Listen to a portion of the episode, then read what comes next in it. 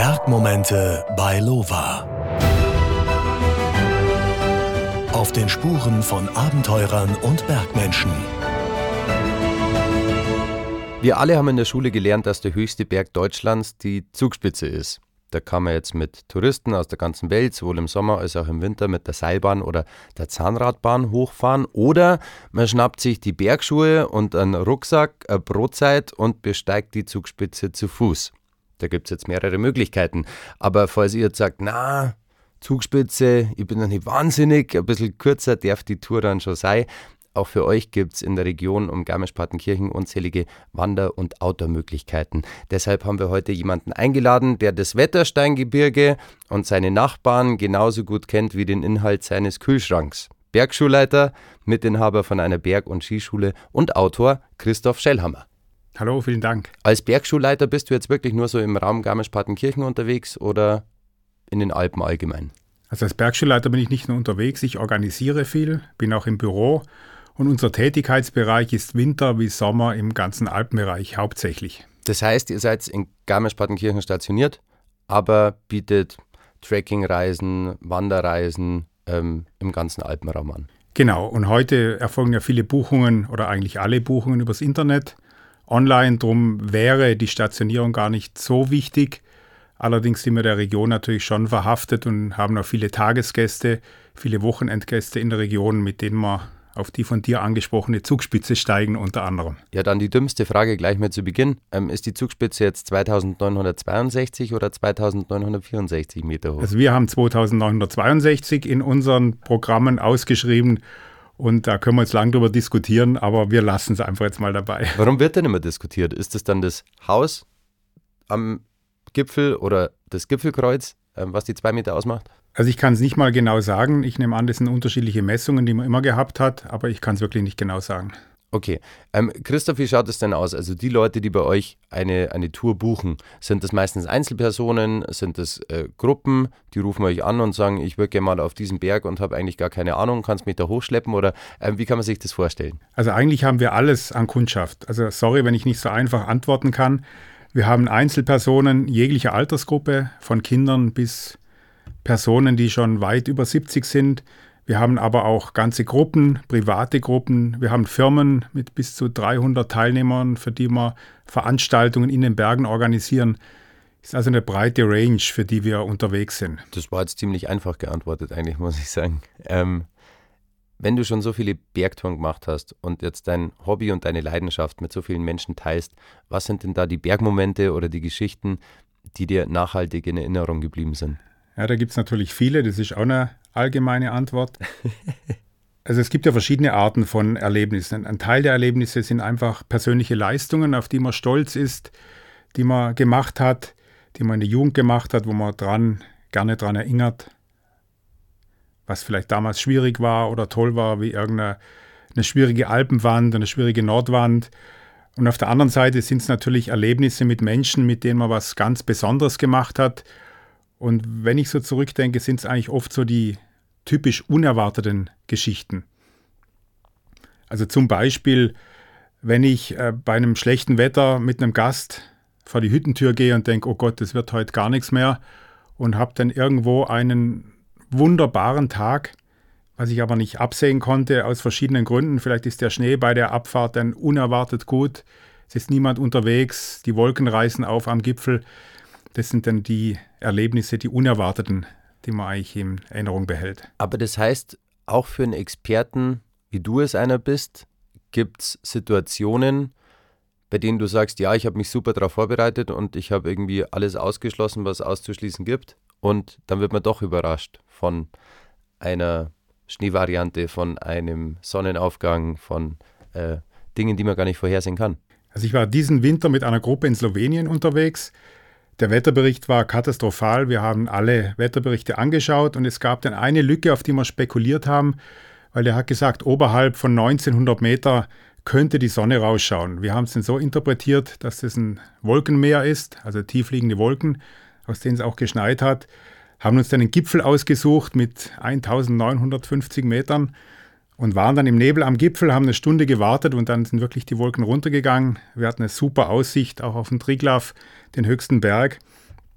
Und das ist dann so ein Erlebnis, wo man nicht so richtig erwartet hat, gehofft hat, wo man aber dann nicht so schnell vergisst. Also ich habe so einen Bergmoment, der, der passt da ganz gut dazu. Ich war mal mit meinem Hüttenwirt, ich weiß gar nicht, ob ich das erzählen soll. Ich erzähle es jetzt einfach, ich erzähle nicht, auf welcher Hütte es war.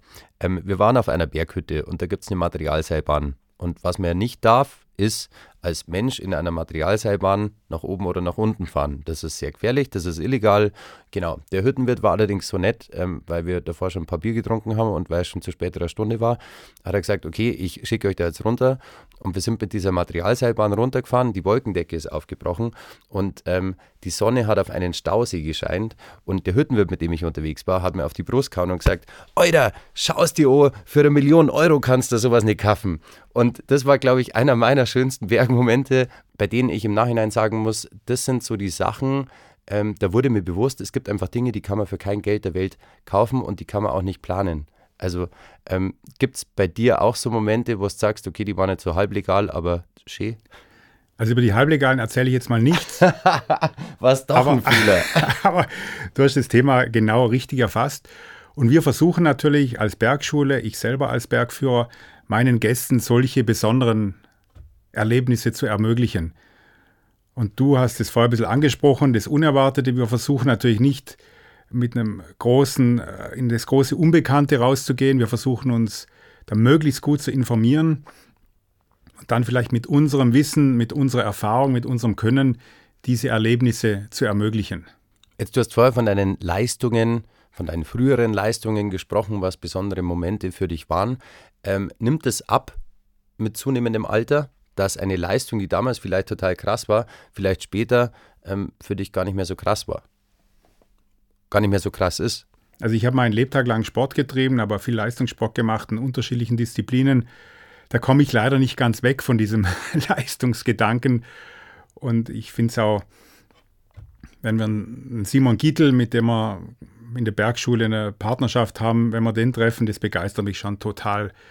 Was, was so ein Ganz jung ist er nicht mehr, was so ein Bergführer zum einen für Touren macht, zum anderen, was er für ein Repertoire hat, was für eine Menge an Touren der gemacht hat.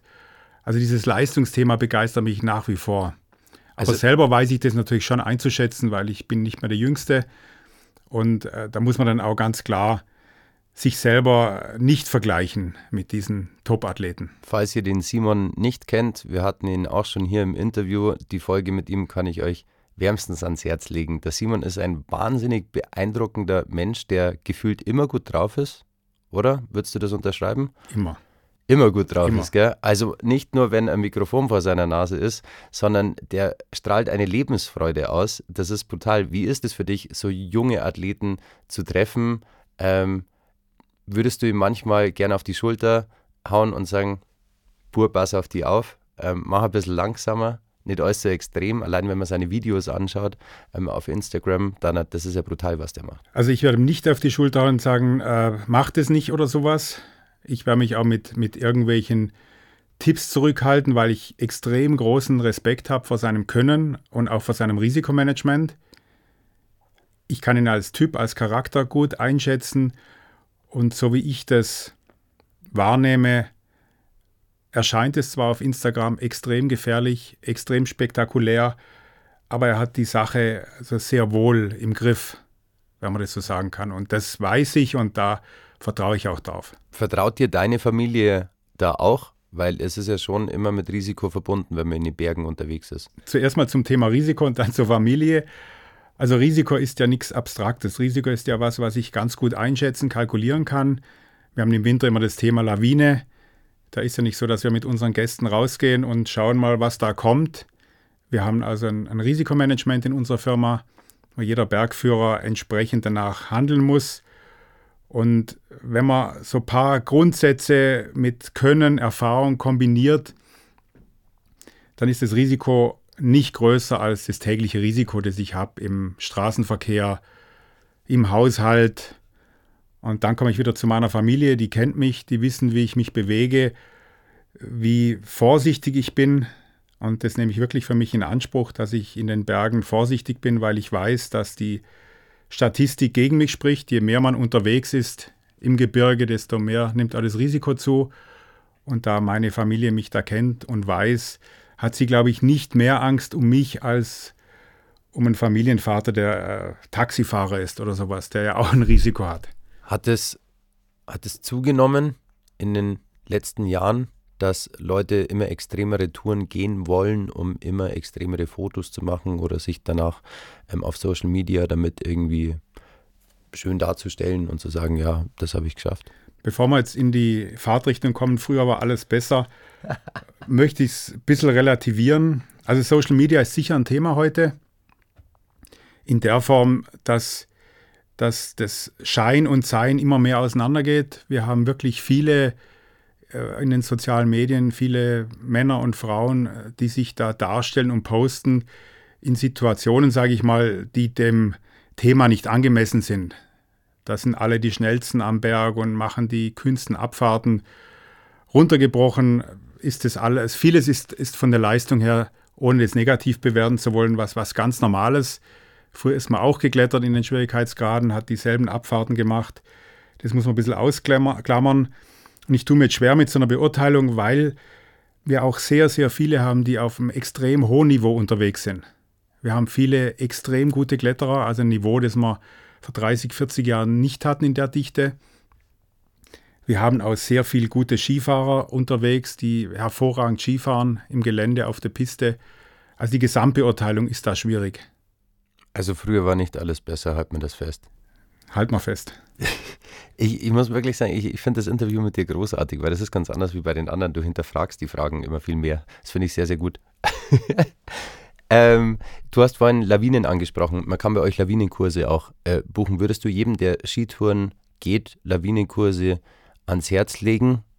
Oder sagst du, das macht jetzt nur Sinn, wenn du ähm, dreimal in der Woche gehst und zwar nur an Hängen, die wirklich auch gefährlich sind? Wenn du auf der Piste unterwegs bist, dann passt das eigentlich. Ich würde das Thema ein bisschen anders aufziehen und das versuchen wir auch. Also ich sollte einen Lawinenkurs machen, wenn ich gern abseits der Piste Ski fahre. Weil das ein unheimlich spannendes Thema ist. Und Lawinen ist ja nur die, der negative Auswuchs, dass ich nicht in eine Lawine komme. Aber wenn ich jetzt einen Lawinenkurs mache, dann erfahre ich und lerne ich viel über Schnee, über Verhältnisse und Wetter. Und wenn man es so spitz formulieren kann, ist das Gegenteil vom Lawinenkurs, wo ich nur die Gefahren kennenlerne, dasselbe, was ich auch in dem Kurs lerne, wo ich den guten Schnee finde. Dass ich lerne, warum ist im Frühjahr vielleicht der Osthang von 9 bis 11 Uhr super zum Fahren und der Südhang ein bisschen später und der Westhang am Nachmittag. Also ich glaube, der Lawinenkurs lohnt sich für alle, die gern im Gelände unterwegs sind, weil sie da auch viel Informationen rausziehen können. Wir geben den Teilnehmern Tipps, wie sie an aktuelle Schneeinformationen rankommen, dass sie wissen, in welchem Gebiet hat es aktuell wie viel Neuschnee. Das sind ja auch Informationen, wo ich die Qualität meines Skitages dann entsprechend anpassen kann. Und die Beurteilung der Lawinengefahr, die geht damit einher. Und drum, wenn ich deine Frage jetzt abschließend beantworten kann, ich würde es jedem empfehlen, der Bock hat, abseits der Piste Ski zu fahren, jedem, der gerne Skitouren macht, weil er einfach mit einem kleinen Kurs, wir machen ja Online-Trainings, weil er unheimlich viel rausziehen kann, mitnehmen kann und dann einfach seine, ich sag mal, die Qualität seiner Touren deutlich verbessern kann. Aber glaubst du, dass man sich die meisten Informationen schon aus dem Netz holen kann anhand von Wettervorhersagen oder ob es dann doch nochmal dieses Quäntchen ausmacht, so dieses i-Tüpfelchen, wenn man vor Ort wohnt und einfach das Wetter spürt, ähm, sich die Hänge anschauen kann und äh, weiß, worauf man sich einlässt. Also deine Frage, wer vor Ort wohnen, vor 20 Jahren, vor 30 Jahren, eindeutig ja, hätte man bessere Möglichkeiten. Heute habe ich Webcams, ich habe Schneestationen mit aktuellen Schneehöhenmessungen, Windmessungen. Ich habe super exakte Lawinenlageberichte. Also wenn ich viel Ski fahre, viel im Gelände bin, diese Erfahrungen verarbeite, verinnerliche mit den Informationen, die ich von außen habe, da muss ich nicht unbedingt in Garmisch-Partenkirchen wohnen. Das ist so eine Mixtur aus Erfahrung, Information, die mich da weiterbringt. So, ihr seid in den Alpen unterwegs, haben wir vorhin gesagt, aber in Garmisch-Partenkirchen stationiert. Nicht, dass wir es uns mit den Einheimischen noch verscheißen. Ähm, was sind denn deine Tipps in Garmisch? Wo sollte man hoch? Was sollte man bleiben lassen? Also ich persönlich bin ein totaler Fan vom Anstieg durchs Höllental auf die Zugspitze. Leider bin ich da nicht allein. Da gibt es noch ganz viele, die das auch toll finden. Aber ich finde, das ist ein Anstieg, wie es in den Alpen eigentlich fast, also mir fällt kein vergleichbarer ein.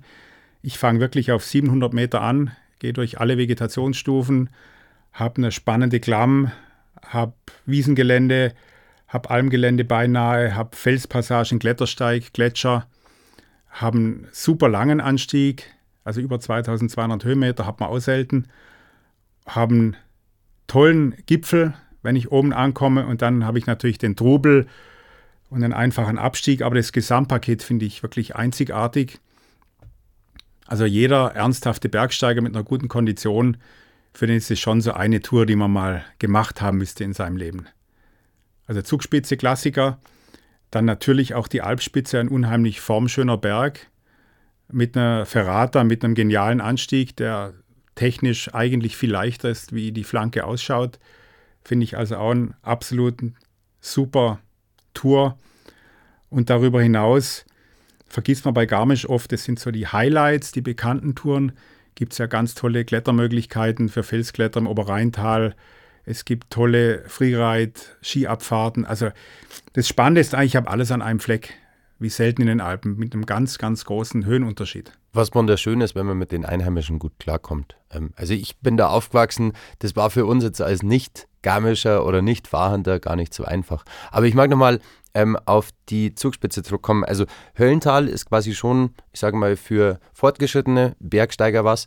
Ähm, ich bin mit die Rheintal-Angerhütte hochgegangen. Das ist eher gemütlicher, gell, weil es länger zieht. Und so der Stopselzirger über Österreich, das ist so die schnellste Variante, wenn man mal schnell auf die Zugspitze gehen will. Also was man nicht vergessen darf, ich habe es vorher erwähnt, die Höhenunterschiede sind eigentlich gigantisch. Also eine normale Wandertour, da ist man mit 1000 Höhenmetern eigentlich schon bedient. Das gilt schon als mittlere Wandertour.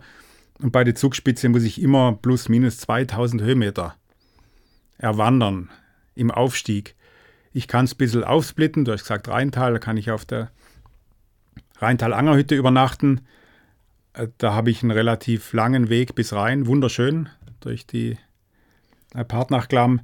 Aber die Hütte ist dann auch nur 1300 Meter hoch und ich habe dann nochmal 1600 Meter bis zum Gipfel. Also es sind einfach Dimensionen, die man verinnerlichen muss. Drum sind also alles große Touren. Und der Stopselzieher, der ist nicht schnell, weil er einen geringen Höhenunterschied hat, sondern weil er steil ist. Und da habe ich nur knapp 2900 Höhenmeter. Äh, also insofern ist er ein bisschen kürzer. Aber wie gesagt, es sind alles ganz, ganz große Touren, spannende Touren, erlebnisreiche Touren mit viel Abwechslung. Also Zugspitze ist schon was, was ganz Besonderes. Was würdest du uns denn mit auf den Weg geben? Was sind denn so Sachen, die jeder im Rucksack haben sollte? Standardfrage wahrscheinlich, oder für dich? Ja, Standardfrage. Jetzt damit bringe ich dich aus dem Konzept, oder was? Nein, da bringe ich mich nicht aus dem Konzept, weil das ist eine klassische Frage und wir haben in der Bergschule, jetzt, jetzt schweife ich hier einfach ab, in der Bergschule, wenn wir, wir machen viele Alpenüberquerungen, da haben wir das gegenteilige Problem. Da haben wir das Problem, dass die Rucksäcke immer zu groß und zu voll sind. Mhm. Und da wiegen wir dann auch die Rucksäcke immer, schauen, dass wir nur maximal 8 Kilo haben oder um die 8 Kilo.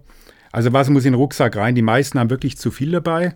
Aber was essentiell reinkommt, ist nämlich einmal mit, ist ein guter Regenschutz weil auch im Sommer äh, es besteht immer eine kleine Gefahr, dass man in den Regen kommt oder dass mal Wind kommt.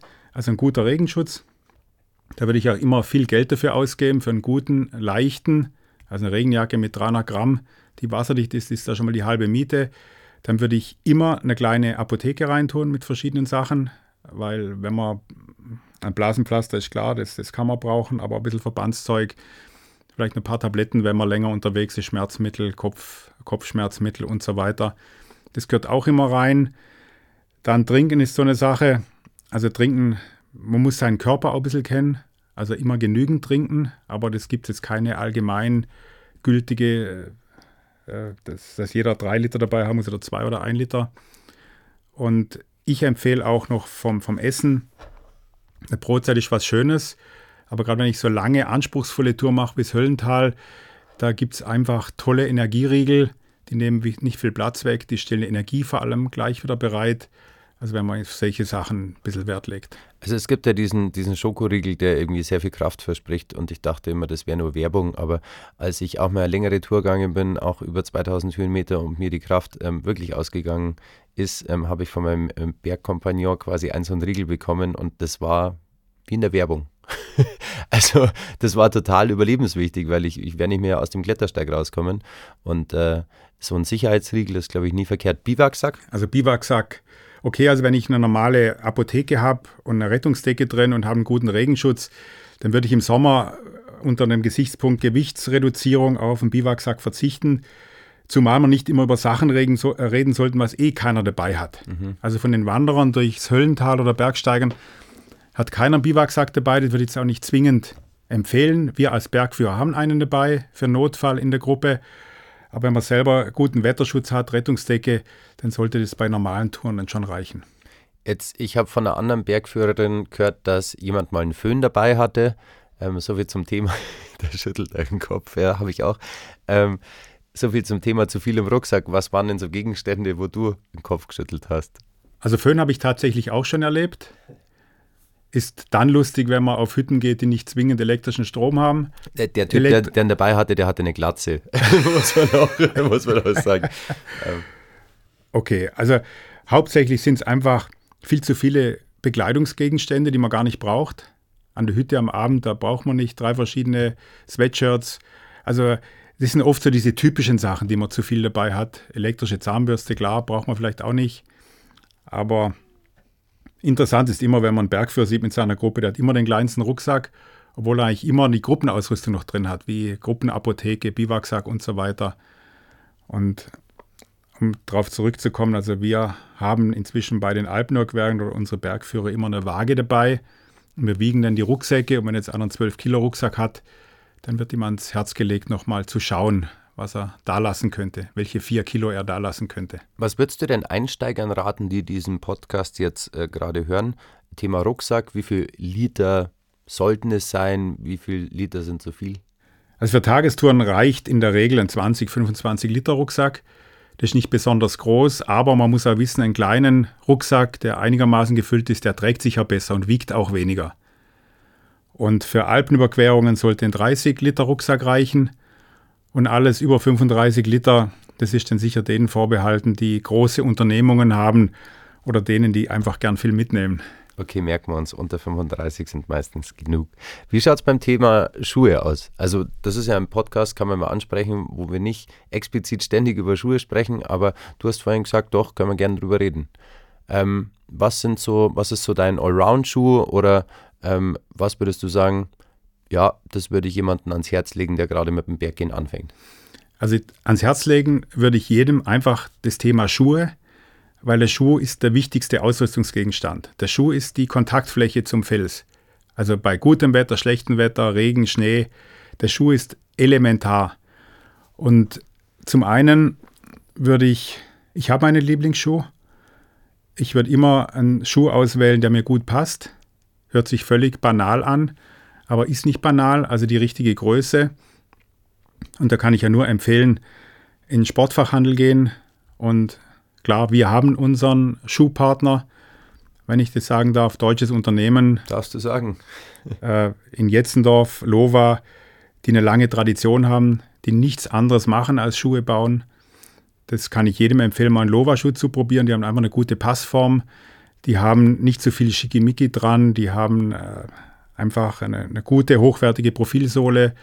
Wenn man möchte, eine wasserdichte Membran. Ich sage es nochmal, eine gute Passform des A und O. Bist du eher so Team Gore-Tex oder eher so Leder? Also ich bin generell da relativ faul. Ich bin jetzt also kein großer Schuhpfleger und für Hochtouren nehme ich immer Schuhe mit Gore-Tex, weil man einfach keinen Stress hat. Die Schuhe sind wasserdicht. Ob ich jetzt eine Stunde durch den Schnee gehe oder fünf Stunden, spielt überhaupt keine Rolle. Wenn ich so Tagestouren mache, dann gehe ich ja gern mit Halbschuhen, mit Zustiegsschuhen. Da muss es keine Gore-Tex-Membran sein, weil wenn da die Füße mal nass werden, ist es halb so wild und die sind vielleicht ein bisschen luftiger vom Gefühl, ein bisschen atmungsaktiver. Aber generell für ernste Bergtouren würde ich immer Schuhe mit einer Membran empfehlen, weil man einfach keinen Stress hat, wenn man mal in Regen kommt. Dann nach der Passform natürlich den Einsatzbereich. Äh, mit den Halbschuhen ist so eine Sache mit den Zustiegsschuhen.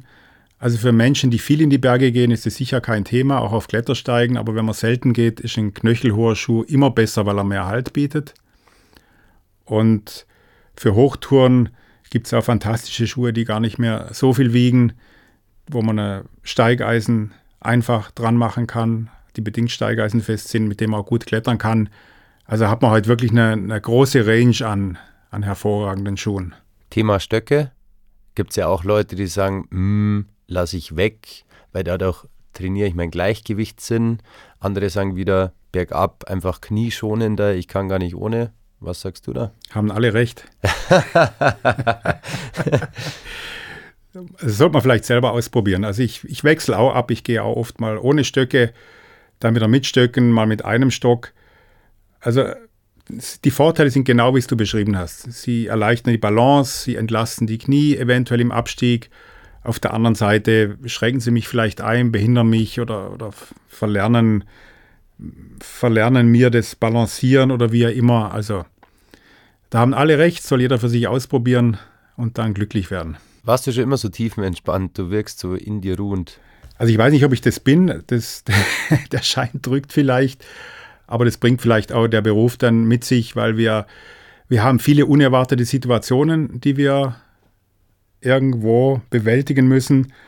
Und da gewöhnt man sich die Hektik dann schon irgendwann mal ab, weil man die Situationen analysieren muss, entsprechend reagieren muss. Und oft die Reaktion, die man auf irgendeine Situation am Berg bringt, der dann doch schwerwiegendere Folgen haben kann. Und merkst du das bei deinen Kundinnen und Kunden auch, dass die vielleicht mega gestresst ankommen und dann nach so einer mehrtägigen Tour einfach so ein bisschen Ballast äh, abgelegt haben oder daheim lassen? Weil ich meine, du bist ja auch so eine Art Psychologe wahrscheinlich, oder? Die erzählen ja wahrscheinlich einen ganzen Stoß. Entschuldigung. Das habe ich jetzt nicht gehört. ja, aber du weißt, wie ich es meine. Also, das ist ja, kennt man doch, oder? Wenn man mit, mit fremden Leuten unterwegs ist, dann hat, ist es ja nicht immer gleich der beste Freund oder die beste Freundin, sondern dann sind da sicher auch mal Leute dabei, wo man jetzt nicht sagt, ja, okay, mit dir würde ich jetzt unter normalen Umständen die Bergtour gehen, sondern du musst das ja anhören und musst ja professionell sein. Das ist ja ein serviceorientierter Beruf wie ähm, Kellner auch. Aber das müssen lassen wir weg, weil wir machen es wirklich gerne. und es stimmt natürlich, also zum Ersten, viele kommen natürlich gestresst an, weil sie haben ja nicht ein Frühstücksbuffet gebucht und all you can eat, sondern sie haben ja irgendeinen Gipfel gebucht oft. Sie wollen auf den Gipfel gehen, sind dann selber unsicher, ob sie das schaffen, ob sie alles richtig gemacht haben, ob es ihnen gut geht. Das geht bis zu körperlichem Unbehagen beim einen oder anderen, dem es dann schlecht ist am Morgen oder sowas. Und das ist aber normal und das löst sich dann. Also kannst du dir vorstellen, wenn man dann auf irgendeinem Gipfel war, auf dem Großglockner oder auf dem Matterhorn, dann sind die natürlich ist jeder Gast natürlich super happy, super zufrieden. Also diesen Spannungsbogen hat man automatisch. Und was das Verhältnis Bergführer-Gast anbelangt, ist es ja auch äh, ein ganz untypisches, weil man geht gemeinsam in einer irgendwo doch nicht alltägliche Situation raus in die Natur, in ein Gelände, wo man vielleicht abstürzen kann, auf Gletscher, wo es Gletscherspalten hat, auf hohe Berge, wo das Wetter schlecht werden kann. Also es ist dann schon ein recht enges Verhältnis, ob man will oder nicht. Und wenn ich das nicht wollte als Bergführer, dann würde ich den Job ja auch nicht machen. Jetzt, du klingst jetzt nicht, wir hatten das Thema vorhin schon mal, wie ein einheimischer Garmisch-Partenkirchner. Also bist auch zugezogen. Wie lange wohnst du da schon und wie hast dich, war es schwierig mit der Integration? Also ich komme aus Konstanz vom Bodensee mhm. und ich wohne nicht in Garmisch-Partenkirchen, ich wohne, wohne, am Tegernsee. Ah, okay. Und mein Kompagnon und Mitbegründer der Bergschule Wolfgang Pohl der ist also ein Ureinheimischer aus der Gegend, was natürlich meine Integration auch wieder einfach gemacht hat. Also Grüße gehen raus. Ich mag die Garmischer, ich mag die Partenkirchener, ich liebe den SC Rissersee. Nicht, dass wir da irgendwas falsch verstanden haben heute. Ich würde gerne nochmal zurückkommen ähm, aufs Wetter, was du vorhin gesagt hast, äh, auf die Schneehöhen, auf die Vorhersagen. Gibt es da Tipps von dir? Also gibt es irgendeine App, wo du sagst, ja, da ist das Wetter am genauesten, da soll man sich informieren? Weil ich glaube, da suchen viele Leute ganz unterschiedlich. Also was ich nicht gut finde, was ich nicht empfehlen würde, sind immer die auf dem Handy schon vorinstallierten Apps, die nur mit Symbolen arbeiten. Und wenn ich mich für das Thema Wetter interessiere, was ich sollte, wenn ich in die Berge gehe, da gibt es dann spezielle Bergwetterberichte, zum Beispiel von der ZAMG oder beim Deutschen Alpenverein auf der Homepage finde ich die. Die haben den Vorteil, dass sie auch einen Prosatext haben, nicht nur Symbole. Die sagen dir dann zum Beispiel, mit hoher Wahrscheinlichkeit ist am Nachmittag mit Gewittern zu rechnen. Dann kann ich das anders einschätzen, wenn ich irgendein Symbol habe. Weil dann weiß ich am Nachmittag, die Wahrscheinlichkeit ist groß, es gibt vielleicht Gewitter. Dann kann ich meine Tour am Vormittag planen. Und wenn ich dann nur so, so Wettersymbole habe, dann tue ich mich da schwerer, weil die, die sind nicht dafür ausgelegt, sage ich mal, eine Bergtour richtig oder intensiv zu planen. Jetzt, ähm, du hast eine Berg- und Skischule beziehungsweise eine Eventagentur. Was bietet ihr denn so alles an? Ist das wie beim, ich weiß nicht, wie ich den Namen nennen soll, wie bei einer anderen großen Eventagentur, dass man ähm, quasi alles, was mit dem Thema Berg zu tun hat, also auch Downhill-Biken und äh, Ballonüberfahrten, äh, werden die da auch angeboten oder worauf konzentriert ihr euch? Also in der Bergschule sind wir eine klassische Bergschule. Also klassischer Berg- und Skisport. Wir betreiben auch die Sportcheck-Skischule, also auch Skifahren lernen auf der Piste. Ansonsten Skitouren, Tiefschneefahren, alle Kurse, Klettersteige, Klettern, Fels, Hochtouren. Das ist das Thema für den Endverbraucher in der Berg- und Skischule.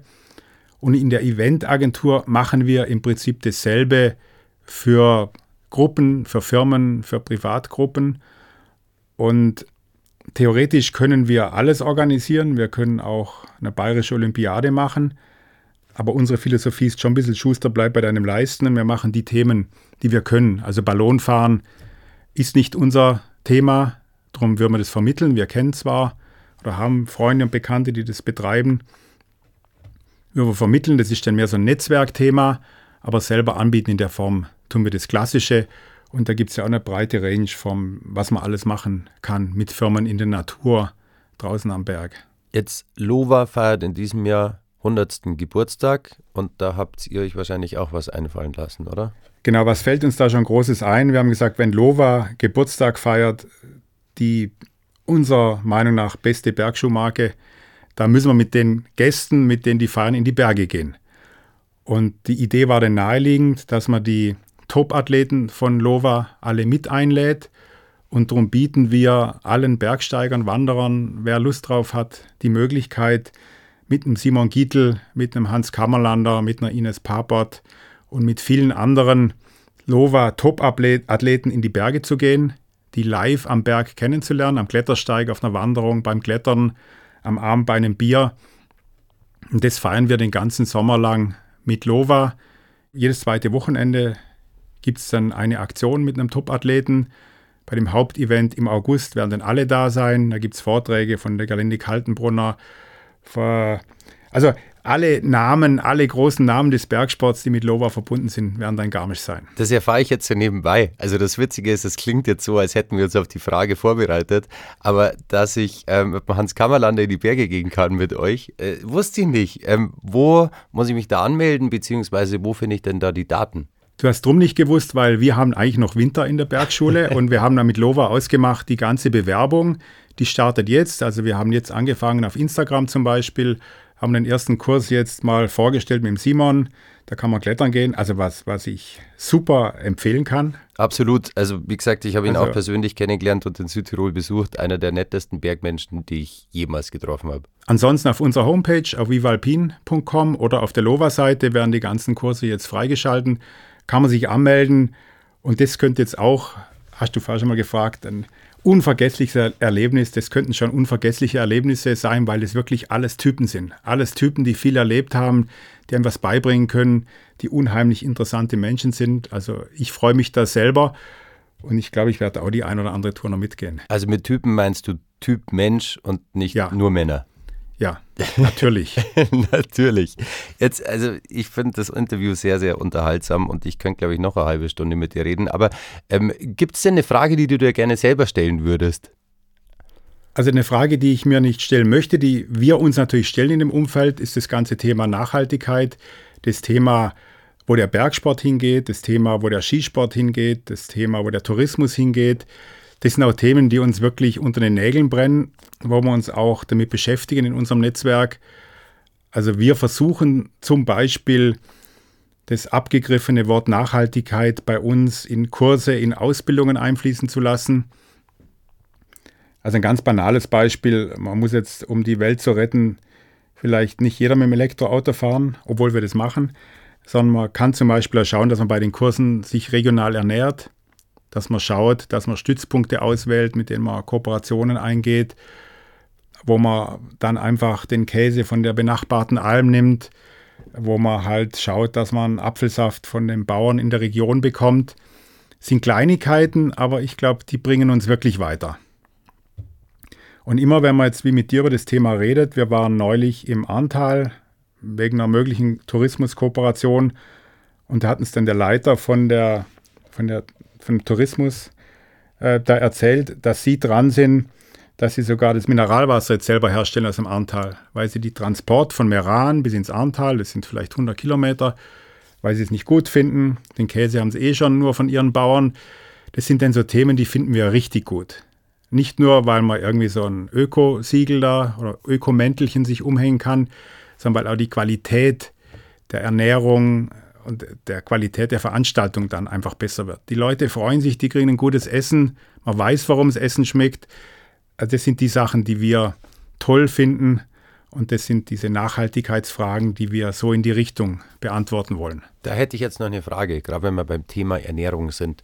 Ähm, es gibt Leute, die nehmen zum Beispiel einen Apfelputzen nicht mehr mit runter vom Berg, weil sie sagen, gut, der Apfel, der wächst da eh und die Tiere sollen sich dran freuen. Dann geht es aber so weit, dass man sagt, okay, ich lasse die Bananenschale liegen oder zum Beispiel die Eischale. Findest du alles, was man mit auf den Berg hochnimmt, sollte man auch wieder mit runternehmen? Oder gibt es so gewisse Sachen, wo du sagst, ja gut, also Eierschale kann man jetzt schon den Vögeln zum Picken da lassen? Also was ich unbedingt vermeiden möchte, sind so Zeigefinger-Antworten oder so Zeigefinger-Aussagen. Also generell finde ich dieses ganze Thema Natur, Verhalten, das sollte man sich einfach unter dem Oberbegriff Optimierung verhalten. Also nicht Verbote, ich darf das nicht, sondern ich sollte mich verbessern. Ich sollte vielleicht mal mit dem, mit dem Zug anreisen, ich sollte vielleicht mal dies oder jenes machen. Und was natürlich ein No-Go ist, ist irgendwelches Plastikzeug wegschmeißen. Und bevor wir jetzt zu den Apfelputzen und Bananenschalen kommen, was ein interessantes Thema ist, sind wir neulich drüber gestoßen, das ist, das ist denn der menschliche Toilettengang in der Natur. Und da sind wir Deutsche, die ja super korrekt sind, das haben wir irgendwie nicht auf dem Radar, weil jeder schmeißt sein Klopapier dann doch in die, in die Landschaft. Und das wäre jetzt mal ein sinnvollerer Ansatz, dass man sein Toilettenpapier oder Tempo in eine Plastiktüte packt, wieder mit runternimmt und das nicht nach dem Motto, ah, das verdränge ich jetzt, das schmeiße ich jetzt in die Gegend. Interessanterweise haben das, machen das die Amerikaner, die buddeln Löcher, nehmen ihr Klopapier mit. Das wäre jetzt mal so ein Ansatz, der vielleicht besser wäre, als dass man die Bananenschale wieder einpackt. Ja, da gibt es aber immer noch Leute, also ich war zum Beispiel mal in Mittelamerika und da ist es ja so, dass man das Toilettenpapier ähm, in den Mülleimer entsorgt, also bei jeder normalen Toilette. Und ähm, es war dann ein Kumpel von mir äh, zur gleichen Zeit da und der mich dann angerufen und sagte, also die können alles haben, was die von mir wollen. Aber das Toilettenpapier, das schmeiße ich weiter in die Toilette, wo ich mir dachte, wir sind halt einfach zu Gast. Also ich finde, wenn man irgendwo zu Gast ist, ob in der Natur oder in einem anderen Land, dann sollte man sich so aufführen, quasi, wie sich da gehört. Und auch wenn dann die Mentalitäten oder auch die Toilettenpapiergepflogenheiten anders ausschauen, dann sollte man sich da schon anpassen. Dem ist nichts hinzuzufügen. Schön. Gibt es denn äh, zum Abschluss noch was, was du den Leuten mit auf den Weg geben möchtest? Also ich möchte allen mal auf den Weg geben, was ich sehr wichtig finde, dass auch die Jugend in die Berge geht, in die Natur. Ich bin auch ein, jemand, der für das Skifahren plädiert. Das gebe ich auch vielen auf den Weg, dass man das Skifahren nicht für tot erklären sollte, weil es eine ganz tolle Sportart ist, wo ich viele Kompetenzen miteinander verbinden kann, eine soziale Kompetenz, die Kompetenz Natur, Kälte zu erfahren, in der Gruppe neue Erfahrungen zu sammeln. Also mein Abschlusswort, das wäre an die Jugend, dass wir schauen sollten, dass viele junge Menschen in die Berge gehen und da dann auch lernen, sich entsprechend zu verhalten, die Natur kennenlernen. Das wäre so mein Wunsch. Also ich muss ganz ehrlich sagen, für mich war es ein unglaublich unterhaltsames Interview über die richtigen Schuhe, aber auch über die richtige Entsorgung von Toilettenpapier. Ähm, ich hoffe, dass das nicht das Einzige ist, was hängen bleibt bei euch. Es gibt Tipps zu Stöcken, es gibt Informationen über das 100-jährige Jubiläum von Lova. Da kann man wo nochmal nachschauen? Wo sind die Touren? Wann sind die Touren? Den ganzen Sommer über im Zwei-Wochen-Rhythmus auf der Homepage von Vivalpin, vivalpin.com oder auf der Homepage von Lova. Also, wenn euch dieses Interview mit dem Christoph genauso gut gefallen hat wie mir, dann lasst sehr gerne fünf Sterne da. Schreibt uns Kommentare oder auch gerne, wen ihr mal in diesem Podcast hören möchtet. Christoph, vielen lieben Dank, dass du heute da warst. Ich bedanke mich ebenfalls, habe mich sehr gefreut. War ein tolles Erlebnis. Danke. Und ich wünsche eine schöne Zeit, passt auf euch auf und bleibt gesund. Bergmomente bei Lova. Auf den Spuren von Abenteurern und Bergmenschen.